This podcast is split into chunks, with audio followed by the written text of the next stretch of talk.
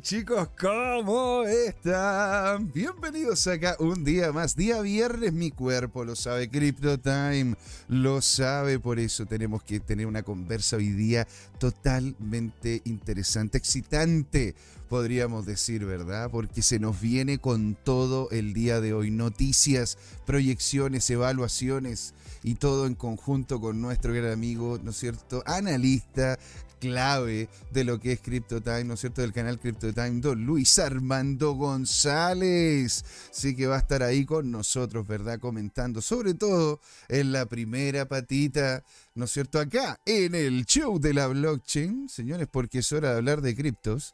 Vamos a hablar sobre nuestro astro rey, ¿verdad? El Bitcoin, que se pegó una caída que no habíamos visto hace, más o menos un año y medio. Un año y medio que no veíamos una caída como esta, ¿no es cierto? Y vamos a irla desmenuzando, desglosando, viendo cada uno de los detalles, ¿sí? Ahora, ¿por qué, ¿por qué mucha gente me comentaba que era tan importante esta baja, independiente que no hayamos visto una baja así hace un año y medio?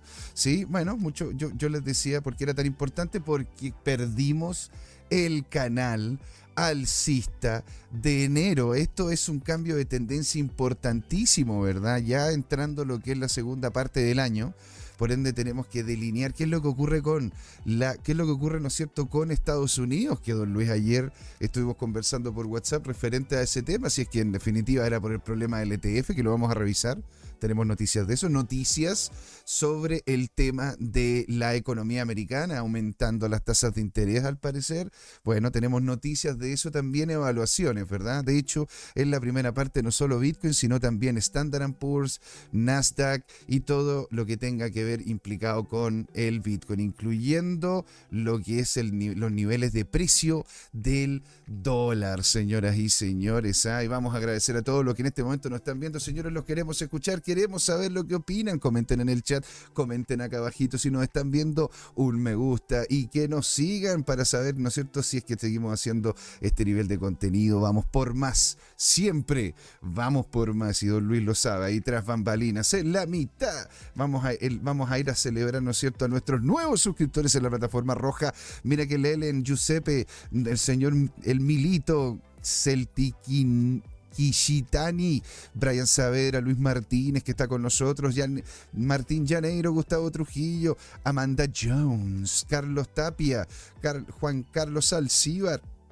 y mucho más, ¿verdad? En la plataforma roja y en La Morada, nuevo suscriptor ayer, N. Pérez ZD, Notalex Angus, Matías C01, Peluqueiro, ¿no es cierto? Amigo de la casa, grande, ¿no es cierto? Amigo de la casa por ser parte de las suscripciones del canal, al igual, ¿verdad? Que Don Papi, sí, así que le mandamos un gran saludo a ellos de las diferentes plataformas. Y señores, en la segunda patita vamos a estrujar a don Luis Armando. Le vamos a preguntar sobre diferentes altcoins y qué es lo que está pasando, porque esta caída del Bitcoin no fue tan pesada como lo que se pensó a ver en otro tipo de criptos, como lo que pasa con Ethereum. Hay algunas criptos y altcoins, sobre todo, que están de hecho en alza en un contexto donde gran parte del mercado está en baja. Vamos a hablar de Ethereum, qué es lo que pasa con los ETF de Ethereum, qué ocurre, ¿no es cierto?, con la dinámica interna y declaraciones del tío Vitalik que posiblemente cambien el destino de lo que va a ser la segunda moneda más importante, ¿verdad?, de nuestro ecosistema. Sí, vamos a hablar de XRP, ADA, Cardano y muchas otras más, sobre todo si es que ustedes nos comentan ahí en el chat alguna que quieran ustedes. De don Luis Armando está tras bambalinas, listo, ordenado, con la casa impecable, llena de libros, ¿verdad? Para empezar lo que es Crypto Time. Así que, señoras y señores, usted, usted no se puede ir. Sí, nos vamos ahora a la intro, a la promo para que, nos, para que acompañe a don Luis, ¿verdad? El domingo revisando qué es lo que va a pasar la próxima semana con Bitcoin. Y volvemos a la primera patita para revisar qué es lo que pasa con esta baja que nos tiene a todos, ¿verdad? Con las amalgamas sueltas. Ahí nos vemos, señores. Aquí, en Crypto Time, porque aquí es hora de hablar de criptos.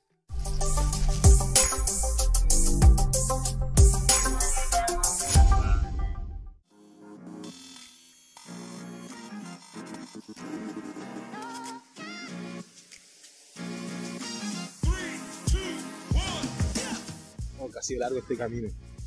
Tal como el Bitcoin, las criptomonedas. Lo que me hace pensar, ¿qué va a pasar en adelante? ¿Seguirá una suya más empinada? ¿O vendrá un abismo a la vuelta de la esquina? No lo sé, pero lo que sí sabemos es que Crypto Trading Time tiene una nueva temporada. A partir de este y todos los domingos, desde las 8 de la noche hasta las 10, podrán pedirme todos sus activos favoritos como Bitcoin, Ethereum, Binance Coin o alguna stablecoin como Tether o USS para analizarlo en vivo e en directo conmigo, Luchito González. Así que no se olviden, cada domingo en Crypto Time tendrá su nuevo programa favorito, Crypto Trading Time. ¡Saludos!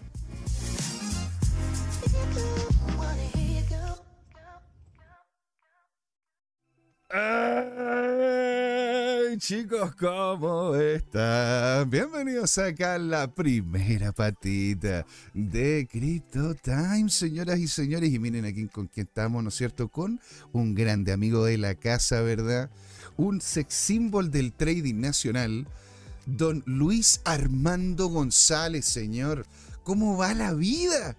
Hola, hola, ¿qué tal todo? ¿Cómo están ustedes en su casa o en sus autos o en la micro donde estén allí sintonizándome y viendo qué está sucediendo con Bitcoin y las criptomonedas, ya que esta semana ha sido muy dura, tremendamente compleja, ahí no sabiendo dónde buscar, qué hacer, pero bueno, de repente hacer nada también es hacer algo o no perder.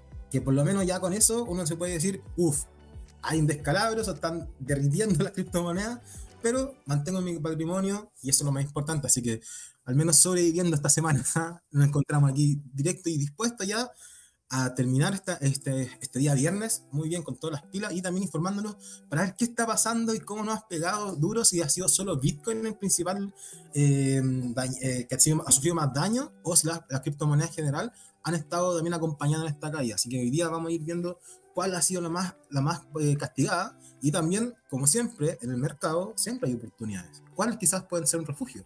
Así que ahí acompáñanos y no se olviden escribirnos en los comentarios si quieren alguna criptomoneda en especial, nos ponen ahí el nombre o el nemo técnico. Y por supuesto, si les está gustando este video, no olviden darle like y así podemos seguir avanzando en nuestra gran comunidad de CryptoTime.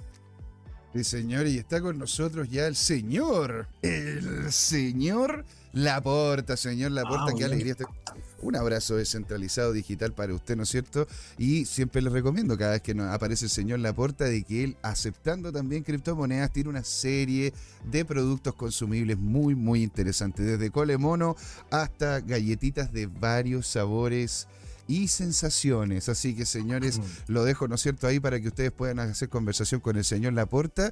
Y bueno, yo les tenía una pregunta. Yo tenía, de hecho, un artículo con el cual yo quería partir, ¿verdad? Pero aquí el señor Laporta nos hace una pregunta que es muy interesante, que dice, ¿y qué onda con Tether? El USDT quiere irse a la luna, ¿no es cierto? Y el señor Laporta nos manda un abrazo gigante. También un abrazo para usted, señor. Eh, quiere irse quiere irse a Luna, Tether.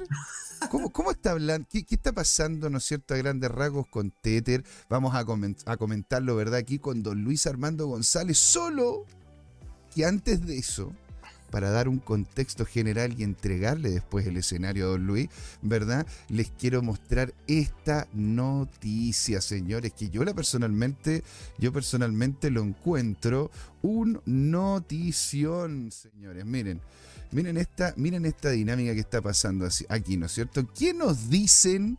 Y esto lo quiero leer en conjunto con usted, don Luis, ¿verdad? Nos dice, ¿qué nos dice las actas de la Fed sobre el futuro de la política monetaria americana? Ahora, hay muchos que me dicen, ¿por qué siempre en todos los programas tienes que sacar a los gringos o a, a Estados Unidos en relación a las dinámicas de las criptos? Porque coño que afectan. Estamos hablando, ¿verdad, Luis?, de uno de los países que tiene la mayor cantidad de dinero disponible para poder hacer inversiones en ámbitos riesgosos, las cuales están vinculadas a las cripto. Por lo tanto, estamos hablando, ¿verdad?, de un mercado que, independiente de que esté cerrando las puertas para las cripto, hay una serie de personas interesadas y grandes capitales vinculados, sobre todo institucionales. Entonces nos comenta acá, ¿verdad? Aquí yo lo tenía, de hecho yo lo tenía marcadito. Mire, mire que soy prof, mire que soy profesional, don Luis por la cresta. Ah, Entonces dice acá. Y, ¿Y es bueno o malo para Bitcoin tener este, este. Este bajo rendimiento. Entonces dice, saber qué es la Fed, ¿no es cierto? Ahí nos cuentan un poco, a ver un poco qué es lo que hace, qué es lo, cómo toma decisiones la Fed, y dice acá una cosa importante, ¿no es cierto? ¿Qué ganamos nosotros con leer las minutas de la Fed? Y nos dice acá, pues mucho, porque nos ayudan a entender la política monetaria de la Fed y cómo puede terminar afectando nuestra economía y nuestro mercado. Las minutas nos relevan argumentos y los datos de riesgo, que es lo que estábamos conversando, ¿se acuerda, señor, fuera, fuera de cámara? Entonces, sobre temas de riesgo y las expectativas sobre la Fed del dinero y crédito, el empleo, la inflación y crecimiento. La última subida, le comento don Luis, bueno, usted ya lo sabe, usted es un hombre ya, usted es un hombre de cultura, conoce sobre, lo, sobre esto, pero en definitiva para comentarlo, la última, claro, la última subida fue un cuarto de punto porcentual, lo cual llevó a los niveles de la Fed conocidos por los tipos de fondos federales a un rango entre el 5,25 y el 5%. Me cago todo. 5% más alto en 22 años, don Luis. Este, esta es la tasa de interés en Estados Unidos más alta de los últimos 22 años. O sea, esto, esto es una locura desde el 2000, desde la locura del 2000. ¿Sí? Los funcionarios de la Fed señalaron la presión de una serie de variables y subrayaron las decisiones futuras se basan en datos entrantes. Si bien hubo un acuerdo en que la inflación es inaceptablemente alta, oye, qué bueno, pues, qué bueno, qué bueno que esa gente, ¿no es cierto?, que se reúne en estas grandes, estas grandes, estas grandes, ¿no es cierto?, reuniones, que les pagan una cantidad no menor de capital y que más encima está reajustado por, el, por la inflación, estén justamente diciendo que la, eh, la, inflación es inaceptablemente alta, ¿no es cierto? Y hubo indicios de que había una serie de signos tentativos de que las presiones inflacionistas podrían, de hecho, estar disminuyendo, ¿no es cierto? Y entonces, ¿tiene Latinoamérica el potencial para poder ser la superpotencia en lo que es materias primas, que es lo que comentan, ¿no es cierto? Porque dicen ahora, por lo general, don Luis, y eso lo hemos visto nosotros, en el momento de una caída de lo que es Estados Unidos, un momento de la caída de lo que es las monedas tradicionales como la libra que se está cayendo, el yen japonés que está en picada, ¿no es cierto? El, el, dólar americano que también tiene, que tiene problemas, el euro. Entonces, cuando la, verdad, en el mercado, cuando empiezan a tener problemas las monedas tradicionales, las monedas que se supone que son de resguardo, ¿sí?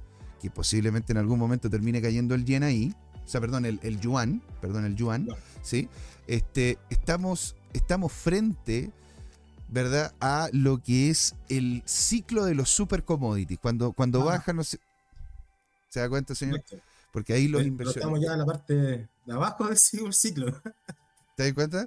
Entonces dicen acá de que podría venir un ciclo importante. Para el futuro de la política, los mismos resaltaron que los riesgos en dos sentidos de rebajar la política muy pronto podría provocar una inflación y endurecerla mucho y hundir la economía. Los datos recientes indican de que aunque la inflación aún está, aún está lejos de la meta del 2% del Banco Central Americano, han mejorado mucho desde que llegó a su pico el, en el 9% el 2022, señor. Entonces, entendiendo, ¿verdad?, el contexto que en este momento tenemos en Estados Unidos, ¿sí?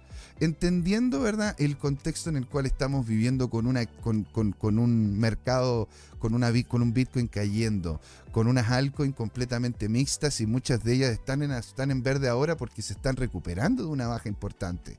Entonces, en relación a ese contexto, don Luis, ¿sí? Quisiese que entrásemos, ¿verdad?, a hacer la evaluación como corresponde del BTC y esta gran caída, ¿no es cierto?, haciendo parangón entre lo que está pasando en Estados Unidos, lo que está pasando directamente, ¿no es cierto?, con los ETF de Bitcoin, etcétera, etcétera. Entonces, señor, ahí, ¿cómo se llama? Le dejo el espacio para que empecemos con la evaluación como tal muy bien tu punto de vista, que es bueno verlo de parte de Estados Unidos porque si es un actor relevante y te acabo de enviar un link que es del otro contrapunto, el de lo que hace China. Uh. También ellos están bajando la tasa, la tasa. E incluso están haciendo que los repos, cuando ellos hacen su, reconversión de bonos, han bajado la tasa de lo que mismos están pagando. Ahí se explica de 1.8 a 1.9 de lo que era el mes anterior. Ahora solamente están pagando un 1.8. Entonces, eso mismo implica que se están disminuyendo todos los, los, los préstamos y los la tasa de interés que se dan desde el otro lado del mundo, en China, que esta guerra económica que estamos viendo. Pero hay que decirlo, que sabemos, pero no siempre lo, lo, siempre lo olvidamos, por dicho. Estados Unidos es el único, uno de los pocos países que se eh, endeuda en su propia moneda. ¿ya? Y eso te genera ese poder de muñequeo, de decir, ya, perfecto, puedo subir y bajar las interés, me puede afectar, claro, puede hacer frenar mi economía, pero por otro lado puedo seguir imprimiendo, imprimiendo mis propios dólares. ¿Ok? Cosa que China no siempre puede hacer, porque por mucho que ellos manejen esos datos de, los yuanes, no, todo el mundo lo sabemos o, no confiamos en ese sentido de los chinos, y por ende eh, ellos pueden manipular aún más su, su, inflación, entonces esos datos no son tan creíbles. Pero estos de recorte de tasas sí, sí nos generan esa misma complicación y nos dicen que ambos están luchando por mantener esa fuerza. Ah, se Por ende, eh, yo, yo creo que no solamente ya son los dos grandes potencias que están solamente en esta guerra económica, sino también son los otros países que están ya viendo una control, ya están controlando cierta medida la inflación, que va a la baja, pero están jugando con ese, eh, ese cuchillo doble filo de que si mm. baja más interés, como el caso de Chile, en Chile tuvimos 100 puntos de recorte en la última reunión eh, monetaria del Banco Central, y al, tiro del dólar que pasó, se nos disparó de los 8.30, 8.20 que estuvo en ese rango antes, 8.10, 8.30, a 8.70. Entonces eso genera que tu propia economía se vaya frenando, es como aplicar el freno a mano. Entonces, ¿hasta dónde lo aplicáis? Y ese es el pulso que tienen que tener los banqueros centrales, o la Reserva Federal también, para que no congelar la economía. Y ese es el problema. Entonces, ¿Cómo afecta esto a, Boca? ¿Cómo afecta, ¿Cómo afecta esto a Boca? Eh, ¿cómo, afecta esto a Boca? Yo veo que hay una relación directa. Lamentablemente seguimos anclados a, a tener esa, esa, correlación indirecta o lineal pero inversa eh, con el dólar y Bitcoin. Por ende, si hay un apetito por el dólar, si empiezan a haber un, un premio hacia el dólar, la mayoría de los inversionistas y especuladores prefieren votar y eliminar sus activos de riesgo, y eso incluye a Bitcoin, para poder eh, refugiarse en estas otras monedas fiat, claramente, pero que va con este impulso al alza, dado los movimientos de los grandes banqueros centrales. Entonces, yo espero que sigan presionando al alza en el dólar. Lamentablemente, esto va de la mano y eso genera una deflación. Y esperamos que los precios también comiencen a caer. Y vimos cómo se ya en Bitcoin le, le pegó fuertemente en un día. De hecho, fue en una hora menos. Recuerdo haber bajado a almorzar después que cerró la bolsa estaba en la casa, a las 4 y dije, ya, acá me voy a relajar un ratito. Pum, de menos 3 a menos 10 en 15, 20, media hora. Bruh. Entonces, Bruh. uno todo así, plop, congelado, y bueno, entonces, entre Entonces, ahí donde uno dice, ya, estoy en mi estrategia. Dejé puesto la orden dije, bueno, a 25.300, no, estaba esperando más arriba, nunca, nunca esperé que fuese tan bajo. Y ahí tengo todavía el gráfico, de hecho, no sé si pasamos el tiro a mostrarlo. Sí, por favor, señor, dele con todo, ¿no es cierto? Dejo, Voy a dejar de presentar, nos vamos, ¿no es cierto? Mientras usted coloca la, la imagen, le comento de que también tenía otra noticia más que también es importante, ¿verdad? Ah, que en, definitiva, no, no, no, pero por favor, mientras usted lo está, lo está, está haciendo la evaluación ahí como corresponde, ¿verdad? A ver. Ahí. Ahí se ve perfecto. Maravilloso. Vamos a arreglar un poquito. Sí, claro, se ve súper bien. Voy a arreglar un pelín para que alcance a aparecer todo lo que corresponde a el gráfico, ¿verdad? Y vamos a ampliarlo hacia abajo. Maravilloso, señor. Ahí se ve y señores, o sea, a ver, aquí yo tengo varias noticias, sobre todo también lo que está pasando, ¿verdad? Bitcoin crashes y rompe literalmente, señor, con este movimiento que hizo, como para poderle entregar también a usted una, una base de la cantidad de personas que terminaron rompiéndoseles la posición, ¿verdad? En este movimiento. Bitcoin en la caída del Bitcoin elimina el 25% del interés abierto, la mayor caída de un año y medio, señor. O sea, el testeo de estos niveles no lo habíamos visto, sino, o sea, una baja de este estilo no lo habíamos visto hace cerca de, de cerca de 14, no, perdón, cerca de 18 meses. 18 meses en el cual no habíamos visto, ¿no es cierto?, una caída de este estilo. Esto tiene que ver con el tema de la economía, tiene que ver con lo que comenta usted también, que estuvimos hablando sobre el tema de, de los ETF. ¿Hay una importancia en la, en la salida de este canal alcista?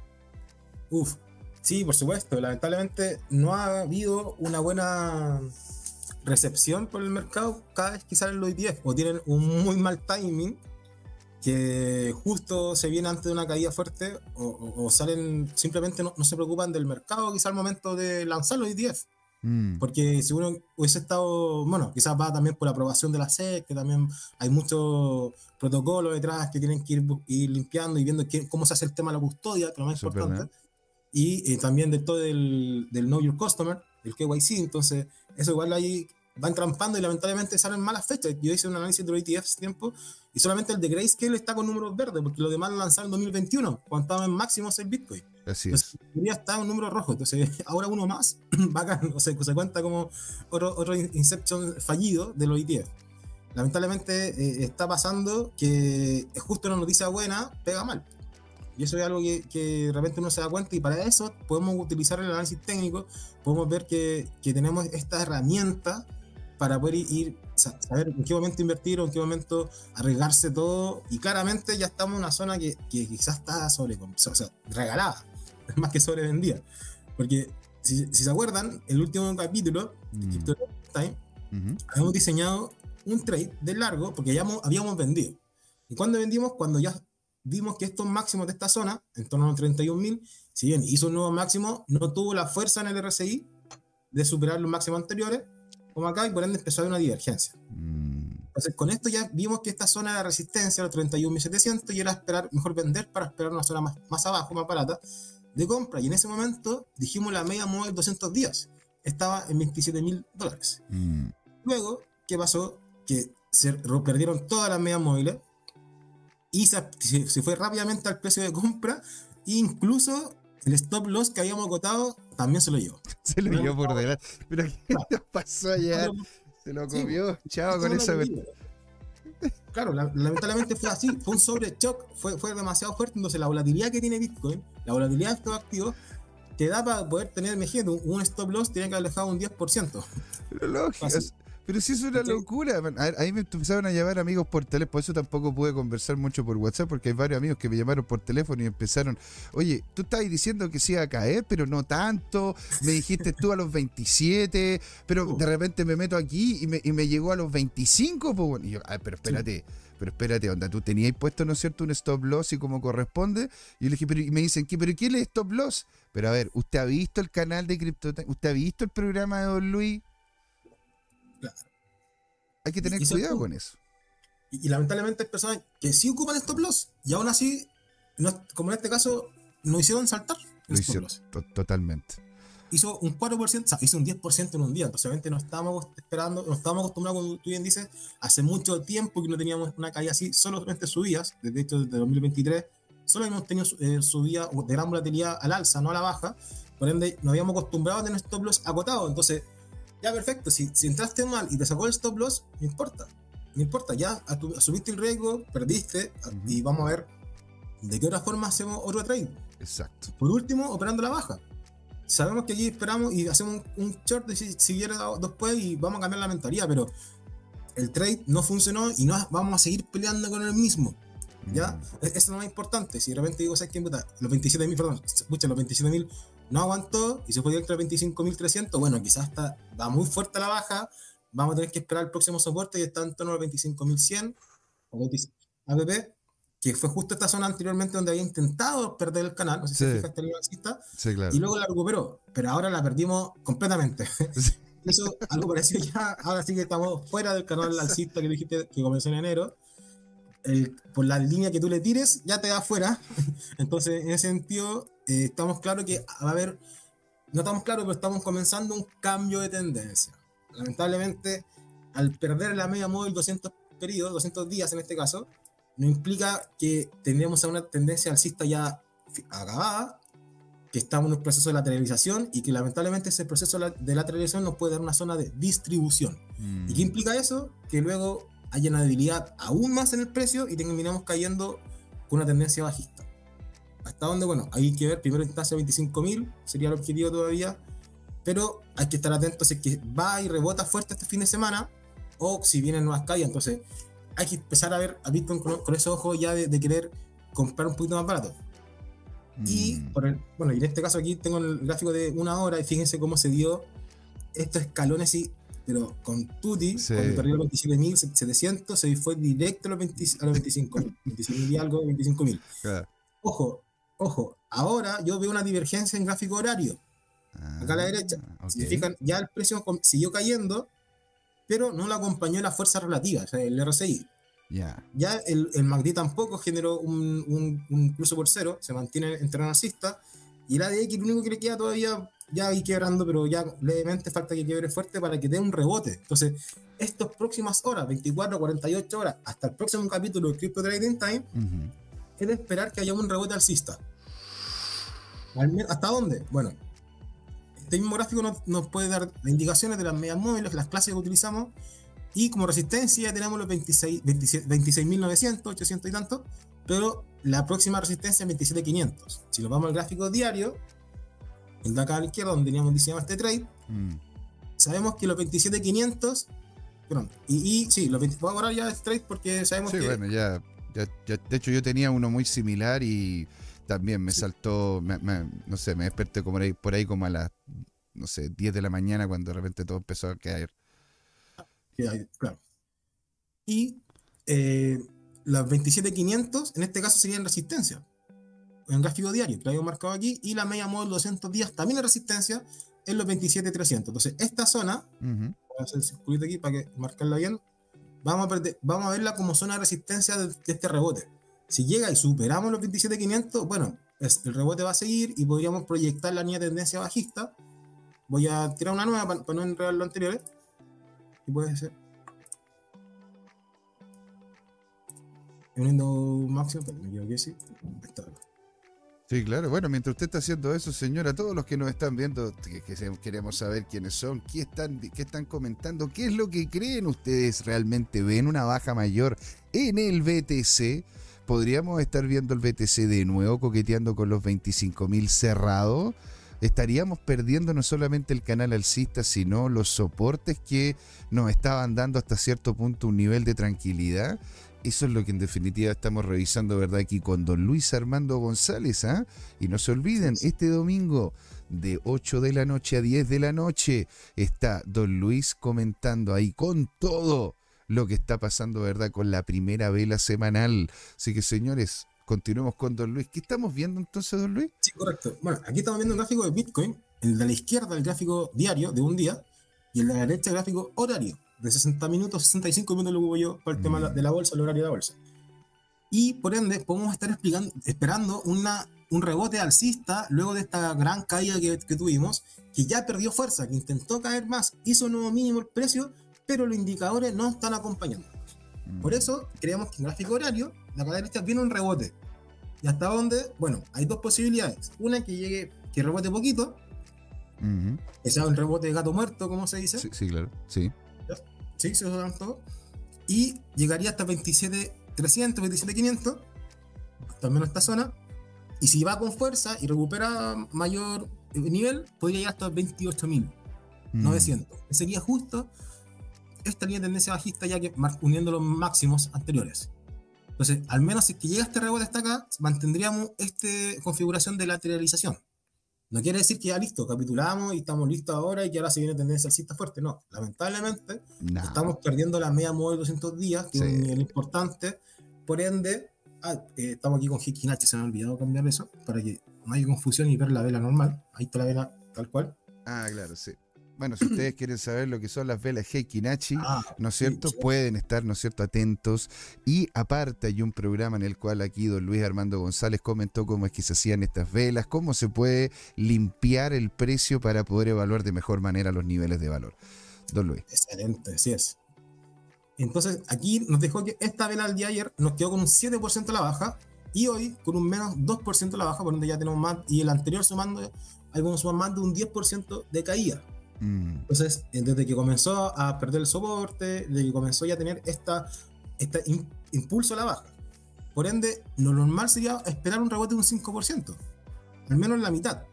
sí, Sería lo ideal, en verdad. Claro. Más que lo normal, sería lo ideal. tenía, Y ese 5%, ah, sí, pues tiene, y tiene ese mucho sentido. 5%, claro, nos, nos dejaría justo más o menos en esta zona. Casi literal, Sí. claro. Y eso significaría que es un rebote de la tendencia bajista para luego seguir cayendo. Si vemos que el fin de semana hay un velón, Mm. ya un sirio de nuevo que supera 5%, claramente esto fue manipulación y recuperamos el nivel 200 móvil en media. En vez de un velón, un sirio. Claro. Necesitamos un sirio, por favor, claro, para empezar a rezar el La domingo, talla- no se lo olvide, antes time, a la iglesia, Pero cercana qué para buscar el sirio en Bitcoin. Ah, claro. Entonces, eso Está bien, yo- hacía tiempo que no escuchaba esa talla, está bien, sí. Me pillaste en curva, me pillaste en curva, está bien. Está bien, está bien. Pero bueno, eso ya no implicaría un cambio de, de la edición, pues claramente. Pero si no sucede eso, simplemente pensamos que es un rebote y estar atento ya que el lunes abre la bolsa otra vez y todos los inversionistas vamos a ver qué pasa con los nuevos datos de China, a ver qué pasa un fin de semana y vamos a estar mascuñando de nuevo quizás nuevas caídas. Entonces, por eso, si quieres eh, ir al rebote, lamentablemente hay que estar atento el fin de semana, de aquí hasta el domingo y sintonizar Crypto Trading Time para ver cómo sucedió. Excelente, vida de trader, pasándolo genial. No duermo ni un sábado. Claro, y la- la- cuando dice, bueno, pero tú estás todo el día sentado, sí, pero quédate sin dormir. Dice acá el señor Laporta, que Satoshi nos bendiga con, con, con un jeque, que Satoshi nos bendiga con un jeque, que los tenga todos ustedes también dentro de su sagrado bloque, señores. Ahora, yo tengo una consulta, don Luis. Antes de esta caída, lo que vimos fue algo que en sí muchas veces tiende a ser muy peligroso, porque puede ser algo muy positivo o muy, muy negativo. ¿Usted no podría dar indicaciones por qué llega, por qué, cómo se llama, es complejo cuando empiezan a converger las medias móviles en una sola vela? Porque si se ve, ¿no es cierto? Por lo general las medias móviles están por todos lados. O sea, este, Claro. tenemos, ¿no es cierto? No sé, por la de 200 acá abajo a la cresta, o de repente, no sé, por la de 20 que está siguiendo bien de cerca, o la de 5 que sigue muy de cerca los niveles de precio.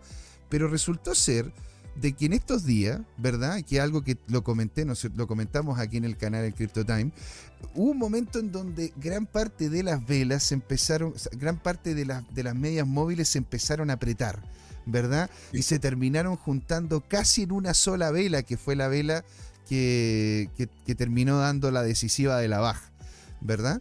Eso, eso es algo tradicional. Es normal Sí. de que cuando se junte una, una cantidad de medias móviles y se empiecen así a apretar y que incluye incluso la de 200, es porque va a haber un cambio de precio importante o es algo que no tenemos que tomar en cuenta. Muy buena tu pregunta, ya que existen do- dos teorías cuando se, hay una, se aprieta la- la- las medias móviles. Ya que eso genera que, si ustedes ven acá a la derecha, aquí están todas dispersas, ¿cierto? Sí. Aquí en este caso la roja está por encima de todas, por ende sería una tendencia bajista. Mm. Y actuarían como resistencia. En cambio al revés, cuando tenemos que la roja, bueno, más atrás, está aquí, la roja por debajo, tiene una tendencia alcista y las demás son soportes. Cuando lateralizan y se aprietan, en este caso un gráfico horario, entonces se aprietan mucho más, pierde la volatilidad, pierde la varianza en la serie de tiempo, es decir, los datos. ¿Qué quiere decir eso? Que la, que la mayoría de los datos que van a empezar a aparecer van a estar dentro de un mismo rango, cercano al promedio. ¿ya? Uno puede calcular la distancia euclidiana y todo el tema, pero va a tener un promedio de datos. Entonces, eso significa que las medias móviles hacen aguas, no sirven. Mm. Porque necesitamos que haya tendencia alcista o bajista para que las medias móviles sean soporte o resistencia. Entonces, si estamos laterales, las medias móviles no nos sirven como indicador, no nos dicen nada. A- Salvo que, como, dije, como mencioné al principio, tú mismo mencionaste, se den vuelta. Tengamos como por arriba o por abajo la media de 200 los días, etc. Entonces, si ya vemos que se están posicionando de forma paulatinamente por encima de la roja y de forma bajista, vamos a tener una mayor predisposición de, de una caída. Que Eso fue lo, lo que pasó. Estoy viendo un gráfico diario, eh, horario. Ya en gráfico diario pasó muy parecido.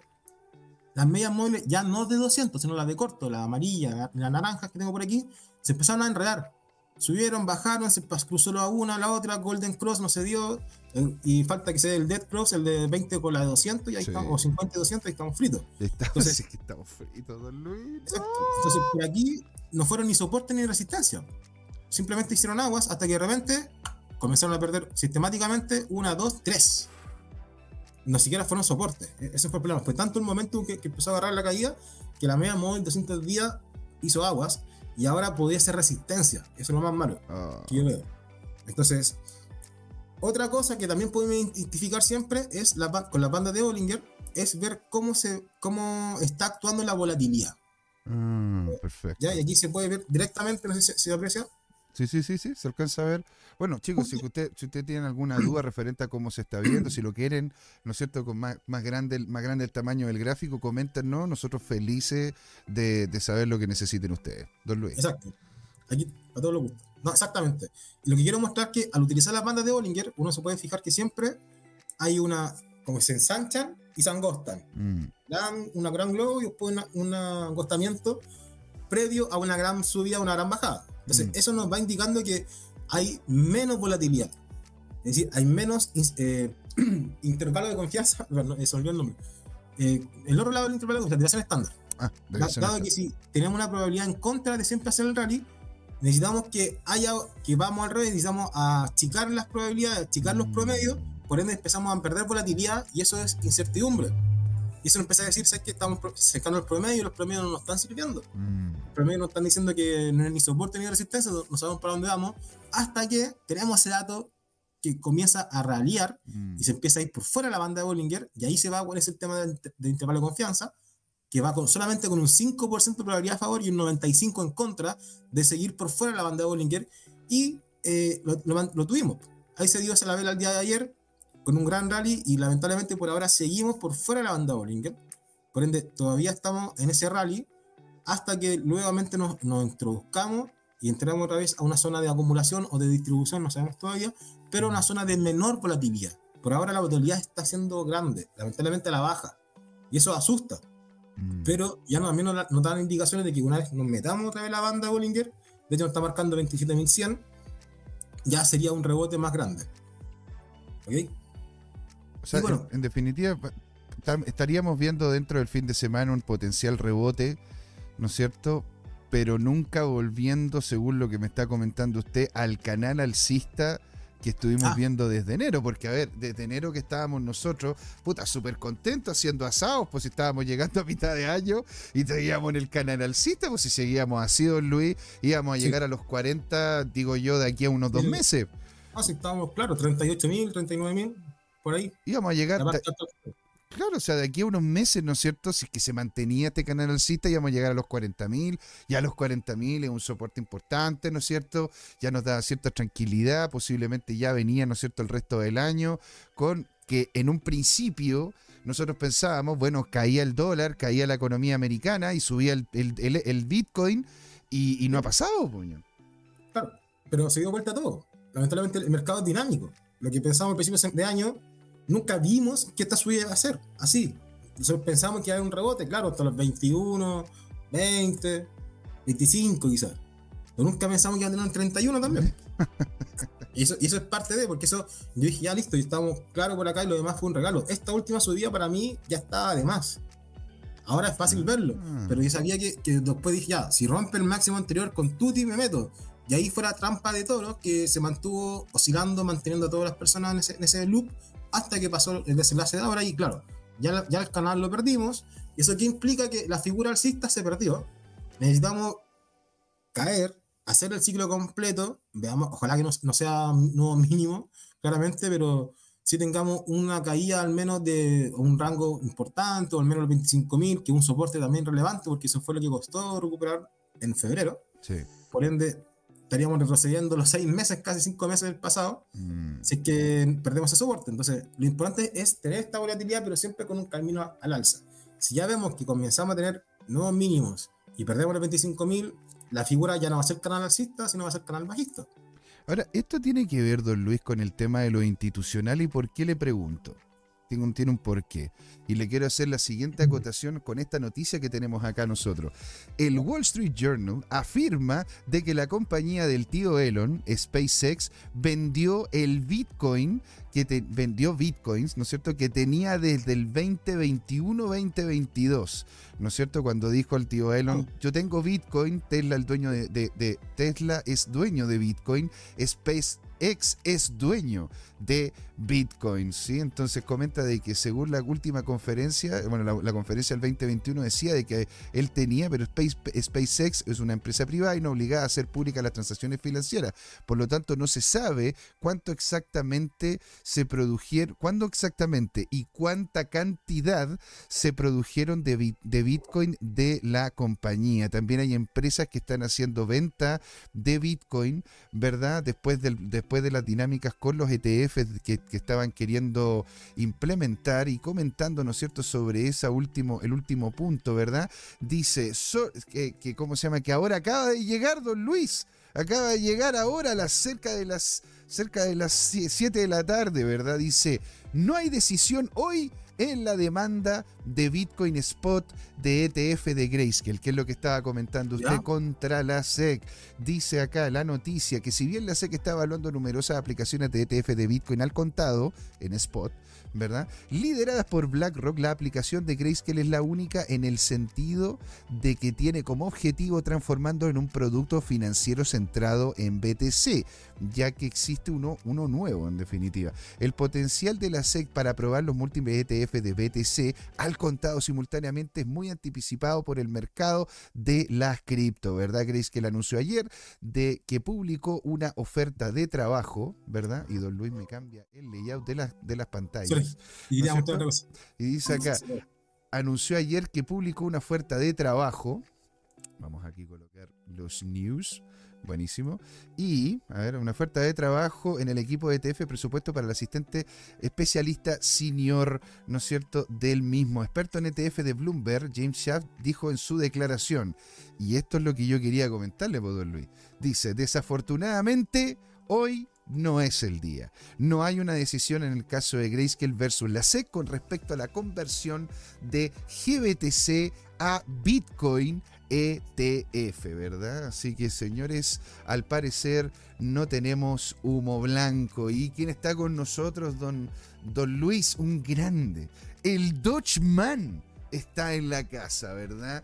Tomicro, un abrazo gigante, Tomicro. Qué alegría tenerte por acá. Siempre feliz de verte por acá, ¿no es cierto? Le mandamos un gran saludo a Camcita y que ojalá con esta caída todavía tengan los riñones correspondientes, ¿sí? Porque estaba diciendo el hombre que si caía más el Bitcoin, estaba dispuesto, ¿no es cierto?, a vender partes de su cuerpo para poder hacer posicionamientos en ella. Así que le mandamos un gran saludo. Siempre una alegría verlo por acá, don Tomicro. Siempre.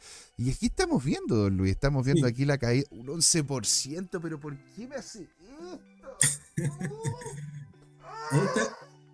está, está, resumiendo el movimiento de la semana, en los últimos 7 días, y vemos cómo han caído, bueno, todo en rojo, salvo Ton y H-Bar. H-Bar una vez me lo vieron, ¿recuerdan? Lo podemos analizar hoy día. O sea, H-Bar, señor, es un proyectazo. Porque no solamente, ¿no es cierto?, tiene una escalabilidad de lo que es la estructura de hash muy diferente a lo que ofrece Ethereum.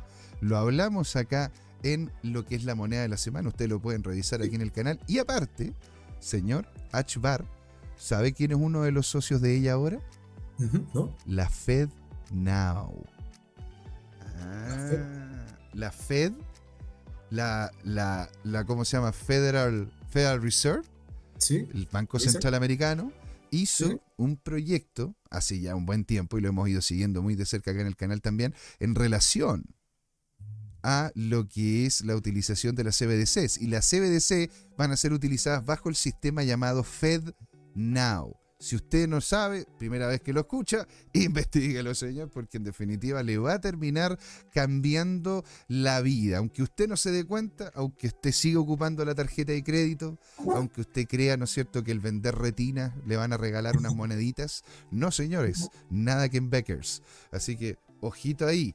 H-Bar, muy interesante porque posiblemente sea la base tecnológica, no institucional tecnológica para la creación de lo que es la FedNow, la CBDC de Estados Unidos. Y ahí Micro se caga la risa y nos manda un dedito para arriba. Qué alegría tenerlo por acá, señor. Voy a cambiar un poquito la pantalla para ver también en perspectiva de cuáles son las criptomonedas que han estado ya moviéndose bien, eh, más, entre comillas, de volumen. Y eso ordené aquí el último 24 horas. No me deja, no hay como de, de 27 días. Pero el último 24 horas vemos que la número uno en este caso sería Tether y eh, la stablecoin están ahí por los palos, pero es la que más volumen ha ido transando estos últimos días. Sí. Entonces, eso ya nos da una alerta de que mucha gente está buscando la liquidez por sobre el riesgo. En segundo lugar, Bitcoin, Ethereum, y la que me llamó la atención, Ripple, la favorita de algunos, Ajá. y Litecoin, que se pegó tremenda caída luego la subida. Pero es que, a ver, estaban, to- estaban todos felices, ¿no es cierto? Porque Litecoin, Litecoin es, es muy parecida a Bitcoin en el sentido de que tiene halving también. Sí, pues tuvo un halving hace poco. Tuvo un halving hace poco, pero, pero, a ver, después de que lo dejó el proyecto el tío, el tío Chen, no, no ha tenido, no ha tenido mayores, mayores repuntes, la verdad, como, como, como activo. Y, y de hecho tiene mucha razón en lo que está comentando. Es lo que hablaba el señor Laporta en el inicio. ¿Qué onda con Tether? Decía él. ¿El USDT se quiere ir a la luna? ¿Quiere valer? Un Tether va a valer 100 dólares. va a ser, ese va a ser el estándar ahora. Ese va a ser el estándar, güey. Claro, pero ojo que para analizar bien el Tether hay que fijarse en la dominancia de Tether. Ah. No solamente como en el precio, porque vamos a ir variando 0,99953 a 9996, algo así. Claro. Pero lo importante es cuánto participación de mercado es lo que tiene Tether. Y eso lo, lo podemos analizar ahora. Vamos a pasar al. Disculpe que cambie el layout. Mira, hagamos una cosa, don Luis. Ah, ya, ya. Hagamos una cosa, don Luis. ¿Sí? Porque mira, son las 7, tenemos 10 minutitos, ¿verdad? Sí. Como para poder en, en una de esas a ver a grandes rasgos. Sí, espéreme que se me desapareció. Ahí está, ahí está de vuelta. Entonces yo quería saber eh, si usted a grandes rasgos nos podría de aquí hasta las 7.10, 7.15, ¿no es cierto?, entregar una, una visión de lo que ocurre con el Standard Poor's, con el Nasdaq, ¿verdad? Y ahí ir cerrando lo que podría terminar afectando de gran manera, ¿no es cierto?, el precio del BIC o por qué terminó cayendo, eh, cayendo también. Aquí el señor Laporta dice, o sea, era luna por tierra. Pero en este punto de vista también es chistoso, claro. Onda que decía que se iba a la luna Terra, o sea, que se iba a la luna Tether, pero la luna se cayó.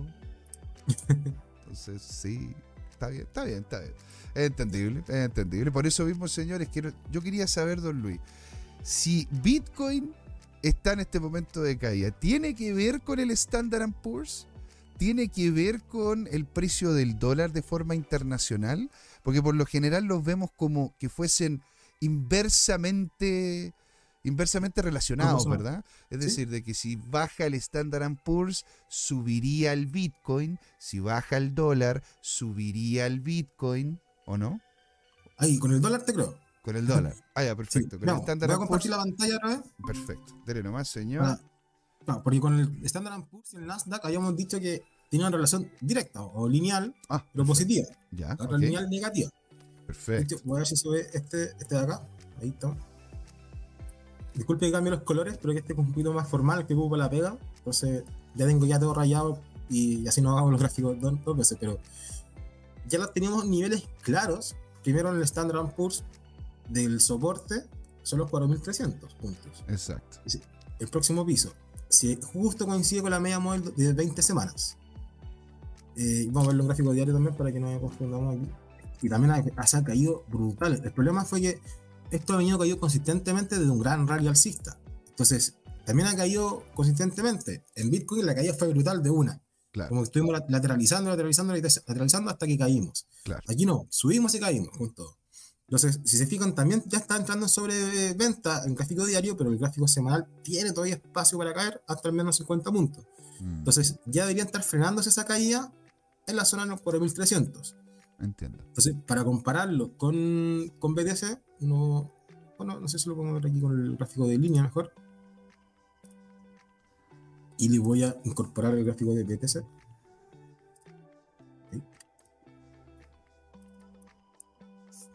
Vamos a cerrar algunas cositas para que no nos molesten y cambiar la escala, que es importante para visualizar dos series de tiempo distintas, anclarla en una nueva escala. Ah, mira, todos los días se aprende algo nuevo. Yo no hacía esa cuestión. Yo no hacía esa cuestión. Todos los días se aprende algo nuevo, señores. Hay que darle la gracia a don Luis. Yo la verdad que por lo general lo andaba moviendo, siempre andaba huellando para que quedara justo más o menos. Perfecto, don Luis. Que ahí, ahí- Maravilloso. ahí- ahí te ahorra todo porque la escala se hace automática. Entonces ahí te genera ese movimiento, ya fija los- cómo mueven los números solitos. Puta, llevo años en este programa y acabo de cachar esta. No, está bien, siempre se está bien, puede por supuesto. Se agradece, se agradece. Nadie nació aprendiendo. Está, está- está bien, está bien. Lo escuchamos, don Luis. No, está bien. Yo, yo por eso yo decía que al principio la relación es, es linealmente directa, positiva, porque siempre sube el Standard Poor's y subía Bitcoin. Caía y también caía Bitcoin. Y allí ah, eso sucedió hasta el año 2021. De ahí en adelante, perdón, 2022, aquí ambos cayeron, pero aquí ha subido más Standard Poor's proporcionalmente, en este Mm. caso a sus máximos anteriores, porque los máximos estaban acá, que Bitcoin. Bitcoin no alcanzó ni, ni por las tapas ya los máximos, si están en 60 mil. Claro. Entonces, en ese sentido, como que hay un, hay un desfase, hay una gran amplitud ahí, como esta de acá, que el- con el tiempo Bitcoin tiende a llenar. Como que hay un gap, por decirlo así. Mm. Hasta que en un momento Bitcoin va e intenta superar, pero después dice, no, tenéis que caer porque yo mando y se están dando los cursos. Ahí está la pelea. Sí. Entonces, en ese sentido, ahora vemos que ambos ya están tor- tornándose a la baja, por, en- por ende ya esperar que esta, esta distancia se achique, pero, la- pero a la baja. No es que sea Bitcoin que vaya a estar subiendo aquí fuertemente, sino que necesitamos que ba- baje ahora Standard Poor's también. Entonces, en este sentido, eh, ambos están relacionados positivamente, pero Standard Poor's fue más, fue más bollante este último año que Bitcoin comparado a sus máximos anteriores. Todo depende del punto de vista. Mm. Si lo veo en porcentaje, claro. Yo el, hubiese entrado en enero a Bitcoin y salgo a mitad de semestre me hago un 100%. Claro. Y aquí solamente me hizo un 30% en Standard Poor's. ¿ok? Pero son magnitudes distintas, son cosas distintas, por eso eh, no es tan fácil. La volatilidad es menor. Claro. Obviamente son 500 empresas. Por Sí, eso es que esa es la cosa. O sea, Pero también la cantidad de lucas que mueven también es distinta. Entonces, un porcentaje, un 1% en Standard Poor's es muy distinto un 1% en Bitcoin. sí, claro. O sea, y, y- Entonces- entonces, con esta baja que se está esperando del estándar, ¿verdad? Porque eh, Sí. esa es la manera en la que terminaría, me imagino yo, afectando eh, esta alza de tasa. Porque en definitiva la alza de tasa hace de que el precio de los créditos aumente de valor y varias empresas, ¿no es cierto?, para poder hacer inversiones, hacen evaluaciones del proyecto, piden un crédito, ¿sí? En Estados Unidos hay pocas empresas que utilizan dinero propio, ¿no es cierto? Por lo general se apalancan, van a buscar plata y después, ¿no es cierto?, hacen el proyecto. Entonces, eh, es posible que veamos eh, en relación a lo que esta, esta subida de alza una baja del, del estándar y por ende una baja mayor incluso del Bitcoin. Eh, así es. Oh, Exactamente. pero, don ¿Sabes por qué? Porque los inversionistas, al fin y al cabo, que invertimos en Bitcoin o invertimos en Standard Poor's, somos los mismos. La- ocupamos dólares igual, ocupamos pesos chilenos, argentinos, lo que sea, pero Mm. la mentalidad es la misma. Y si nos afecta al- esa tasa de tasa en un activo, ¿por qué no nos va a afectar en el otro? Entonces, si tenemos activos de riesgo, como es la renta variable, es decir, las acciones, nunca te va a dar una rentabilidad fija, no es como un depósito a plazo, siempre vas, nos, nos tenemos esa certidumbre si es que el retorno va a ser mayor o menor o negativo incluso, Mm. vamos a preferir la certidumbre, evitar ese riesgo y vamos a tener que ir a dónde? Al dólar. Y aquí podemos ver que esta relación es inversa con el Bitcoin. Mm. La subida que, que- del mínimo que tuvo el 17 de julio comenzó a ser fuertísima en el dólar y está aumentando ya un- un- hasta los 103 puntos. Esto es un índice que mide el, global, el, el- perdón, el dólar contra la otra cripto, la otra, perdón, las otras monedas mundiales, como el euro, el yuan o, o el mismo la libra esterlina, lo más fuerte, y se ve que en general contra el resto del mundo está subiendo fuerte el dólar. Sí. Entonces, eso no implica que a nivel global nos está afectando y todas las bolsas están cayendo, todos los activos de riesgo están refugiándose en dólar. Entonces, ¿eso qué implica? Que, por ejemplo, veamos el caso de Chile con el cobre. Vamos a sacar el. Lo tengo acá arriba. Vamos, pero ahora vamos a compararlo al revés, mejor. No sin Bitcoin, sino con el, con el dólar chileno Ok. para poder tener esa perspectiva de que, qué pasa con los commodities, porque al fin y al cabo eh, el dólar en Chi- en Chile nos vemos por el cobre y eso nos da nuestros arcas fiscales más grandes, obviamente nos genera mayor impuesto cuando el precio del cobre está más alto. Por ende, aquí vemos el, do- el, estamos al revés, el dólar está en naranjo y el cobre en verde, me dio al revés los colores. Pero Bueno, está bien, fíjense, pues, en realidad el, el- el dólar es como verde y el cobre es como café, así que en realidad tiene, tiene sentido. ¿Y quién está con nosotros, don Luis? Que le manda un gran saludo, la señorita Patricia Torres. Patricia, qué genial tenerte por acá, te mando un gran abrazo. Nos dice, hola ACN, que no pasaba por acá. Saludo y obvio apoyándolos con mi like. Muchas gracias, Patricia. muchas gracias. So- Excelente, eres-. Eres genial aquí, tratando, ¿no es cierto?, de entregar la mayor cantidad de información con un grande con don Luis Armando González aquí en Crypto Time. Entonces, señores, y, y, mira lo loco, ¿ah? Cómo es que se ve también esa relación inversa de que cuando sube lo que es el dólar, baja el cobre. Bueno, claro, lógico, porque en realidad el cobre está basado, ¿no es cierto?, en la unidad monetaria del dólar.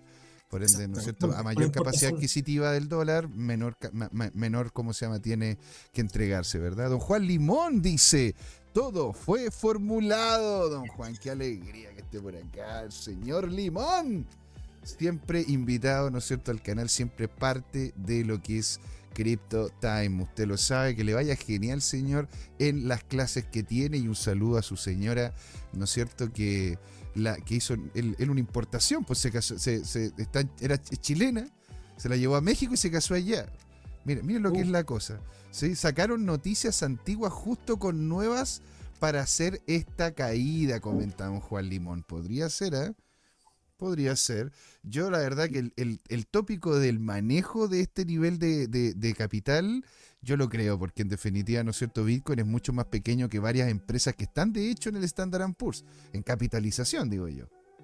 ¿Verdad? Sí. O sea, imagínense, en estándar hay, hay empresas que son más grandes que el Bitcoin y por ende, y son manipuladas, por ende hay que tener, ¿no es cierto?, los cuidados correspondientes, por eso hay que estar atento a los fundamentales, que es lo que hemos comentado con noticias, y a lo que don Luis Armando es un maestro de maestros, que es el tema de la proyección estocástica y lo que es los gráficos. Así que, señores, ¿qué es lo que estamos viendo acá? Un último gráfico aquí que, nos importa de las bolsas mundiales es el, índice de volatilidad del Standard Poor's 500. Ah, y vamos a ver en gráfico semanal, mejor. Aquí, eh, cada, cada punto, cada línea nos marca esas cuando hay extrema volatilidad. Es decir, y, siempre la volatilidad, lamentablemente, está asociada a un pánico en el mercado. Cuando hay grandes caídas, este índice se dispara y, y se llega a, a, valores extremos. Mm. Entonces, ¿qué está sucediendo ahora? Por lo general se, se mueve en un rango entre 9 como mínimo y un máximo típico, 43, pero los máximos han sido 79, 74. Ahora estamos en un rango de 17 y con leve, eh, leve subida desde los mínimos de 13, nos, nos pasamos ya a los mínimos mínimos de 9 y por ende estamos tornándonos al alza. Significan los indicadores, están superando levemente al terno alcista y la X también está agarrando fuerza. Entonces, ¿qué implica que esta volatilidad que estamos viendo en el mercado está comenzando a tener un rumbo alcista? Puede que vengan mayores caídas en el mercado y eso nos debería llevar al Standard Poor's por 1300, el IPSA en Chile a los 5.800, 5.900, o cuando vamos cuánto no cerró hoy día, sí, 6.103. Yo lo espero aquí en esta zona, 5.870 más o menos, o si no la parte baja del canal que también viene desde el año 2020, mejor dicho. Acá en 5.500 ya sería una gran caída fuerte. Si pierde este canal IPSA, también, nada que hacer. Pero sería una buena opción para recuperar. Entonces, la volatilidad en los mercados llegó para quedarse. Tenemos que, tenemos que estar atentos a que se mantenga en este rumbo y refugiarnos simplemente o en Bitcoin o en alguna stablecoin, hasta que pase el chaparrón y luego podamos salir a arriesgarnos y a buscar esa volatilidad positiva que tanto nos gusta. Ahora, eh, el, el, resguardarnos en Bitcoin lo entiendo, es una, es, una moneda aparte, es una moneda libre, ¿verdad? Pero en una stable, siendo de que está vinculada al dólar y sabiendo de que, de que hay movimientos serios para, que, para evitar el uso del dólar a nivel mundial, don Luis, eh, es realmente, porque a ver, se cayó la libra, que era una moneda reserva, se cayó el yuan, que es lo que hemos conversado. Hasta ahora las únicas monedas de reserva que estarían quedando, y, anda, anda a decirle monedas de reserva, porque hay que tener cuidado también con eso, eh, es, con, es como se llama, con el euro, con... El único que yo podría decir que es reserva sería el franco suizo. El único. Diría yo que en este momento podríamos decir que es reserva. Si es que porque el yuan está completamente manipulado. Podríamos tener un petro yuan, pero el rublo está en oro, ¿no? La, ¿ah? ¿El rublo de Rusia no le habían puesto en oro? El rublo de Rusia. Con respaldo, pero no sé si también, como están en guerra, nadie lo va a permitir. Eh, Obviamente. claro, pues, o sea. Está complicado igual, ¿ah? Está complicado esa cuestión. Por eso, por eso a mí me. A, mí me. Yo, yo por eso le preguntaría a usted, Luis, como una, como una persona que sabe que tiene conocimiento sobre el tema del trading y, generación de portafolio. ¿Dónde nos resguardamos? Porque, porque si cae la economía americana, ¿verdad? ¿Qué es lo que se está viendo de aquí a mediano plazo? Posiblemente caiga Bitcoin. Si vemos, ¿no es cierto?, el avance de lo que es la, imp- la- la impresión americana y si siguen aumentando las tasas de interés, ¿verdad?, haciendo cada vez más complejo el pago de deuda y toda la- todo el resto, de cosas, el resto de las economías van a caer y le van a terminar dando el marrón a Estados Unidos, ¿verdad? Y van a decir, ¿sabes qué? Métete tu moneda por donde te quepa. Claro. Entonces te va a dejar. Entonces, ¿dónde nos podemos resguardar, don, don Luis? Lo único que nos quedaría sería, sería que el oro. Una opción, es una opción, pero pasa hasta Bitcoin. Pues si Es más cae- fácil, más, es más fácil transportarlo o de adquirirlo. Claro, pero si se cae el estándar. Claro, acá, acá, mira, acá hay- te dejo dos opciones. Primero, coincido, refugiarse en dólar no es lo, no es lo óptimo, dado que en el largo plazo, si vemos en este gráfico, la tendencia es bajista. El año 80 para adelante, 84 marcó el pic y luego nunca más llegó a esos niveles. Hasta ahora. Entonces, antes marcó el 2022. Entonces, si ahora vemos que rompe esta tendencia alcista y cambia bajista, cambia alcista, te creo que podríamos mantener la stablecoin a largo plazo. Pero simplemente para un rebote, para un- una caída del mercado, es quedarse por un tiempo.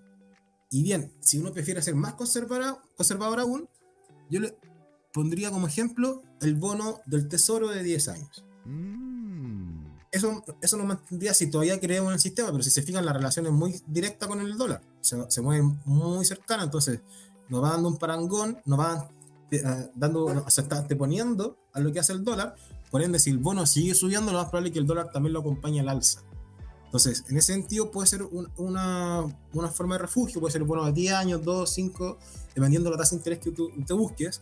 Y eso nos permite linkear con la noticia al principio que diríamos que la tasa de interés está en torno a 5 a 5.25, nos permite eh, ver cuál es el activo libre de riesgo o activo refugio por general. Entonces, si, me permiten, si me están diciendo que el bono está, me está dando un 5% en fijo, ¿para qué me voy a arriesgar en renta variable? Mejor hago un proyecto, lo meto todo a ese mismo crédito que la empresa financia, en vez de fabricar pan, lo dejo en un banco a un 5% y me retorna sin hacer nada ni moverme el escritorio. mira, Lamentablemente el mercado está así. No es, quizás no es lo que uno le gustaría decir, no es lo que yo diga, no, mejor vámonos a Bitcoin, busquemos DAI, la mejor stablecoin que nosotros podamos ver.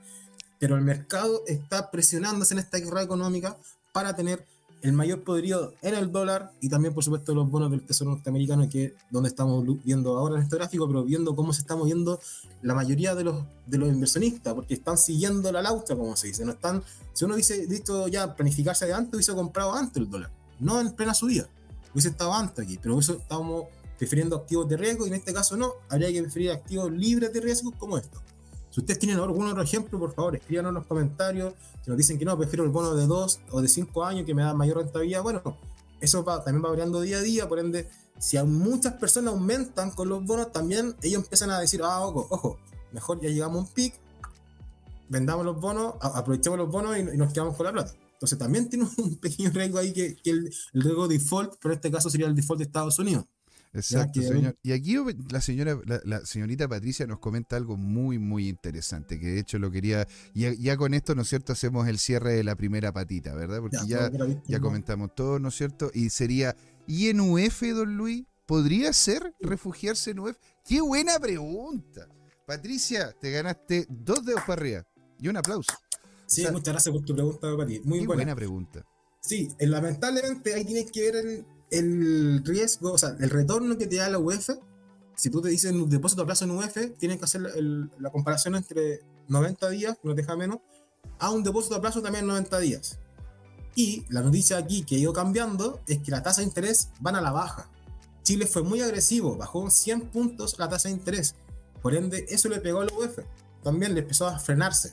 Entonces, si uno esperaba que la UF siguiese subiendo, así como venía este ritmo, yo creo que ya no va a ser así durante el próximo- este, este semestre. Y prefería hacer la evaluación entre el depósito a plazo en pesos o en UF, creo que está mejor en pesos. En ese sentido. Pero, como vimos en los gráficos, si nos quedamos en pesos, yo ya recomiendo ahí en sentido ir, ir al dólar, dado la volatilidad que tiene, y en este caso que va al alza. Entonces, en el corto plazo, dólar, si ya en mediano plazo, un depósito a plazo, y ahí ve la, ve la comparación de cuánto te está rondando, porque va viendo tu corredora, de tu banco, va cambiando, pero y cuánto lo que está dando en pesos, en pesos, eh, nominales.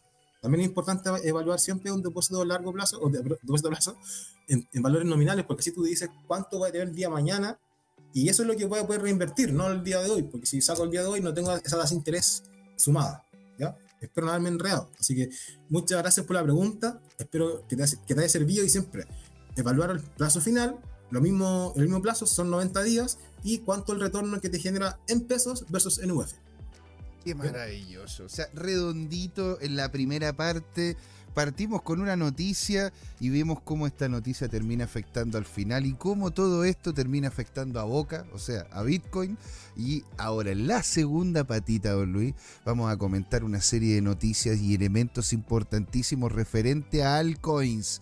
¿sí? Porque vamos a hablar qué es lo que está pasando con el ETF de Ethereum, qué es lo que está pasando con Ethereum, ¿verdad? Vamos a adentrarnos en la pregunta que nos hizo el señor Laporta con Tether. ¿Qué es lo que pasa con Tether? Vamos a ver qué es lo que ocurre, ¿no es cierto?, con su, con su, con su peso dentro del mercado, con su participación, ¿verdad?, dentro del criptomercado. Veremos una serie de noticias y otras criptos como XRP, ADA y las que ustedes también quieran, pues señores, si nos colocan ahí en el chat alguna que anden buscando y que quieran revisar, felices nosotros de evaluarlas. En mi caso, encontrar noticias y don Luis hacer la evaluación estocástica. Señores, siendo las 7 con 17, nos pasamos por bastante porque estaba buena la conversa, la verdad. ¿eh? Estaba buena la conversa. Nos vamos a este pequeño, minúsculo, casi imperceptible intermedio, señoras y señores, y a la vuelta lo que les comenté y mucho más aquí en Crypto Time, el show de la blockchain. ¿Por qué, don Luis? Porque es hora de hablar de cripto y trading en criptomonedas. Así es, señores. ¿eh? Ahí nos vemos. Cinco minutitos y nos encontramos acá, que tengo que ir a, tengo que ir a hacer un cafecito, algo que le caiga. Hola amigas y amigos, antes de irnos les queríamos recordar que esta comunidad CryptoTime la hacemos todos, así que siempre invitados a nuestros canales de difusión en Twitch, Twitter, YouTube, LinkedIn y Facebook. Búsquennos como CryptoTime, con I latina, así, latinos como nosotros. Los esperamos para intercambiar información, hacer nuevos amigos y conexiones en este hermoso mundo del blockchain y las tecnologías descentralizadas. Los invitamos a suscribirse para recibir información sobre nuevos episodios y les mandamos un gran saludo de acá, Jorge Gatica y José Miguel. Nos vemos.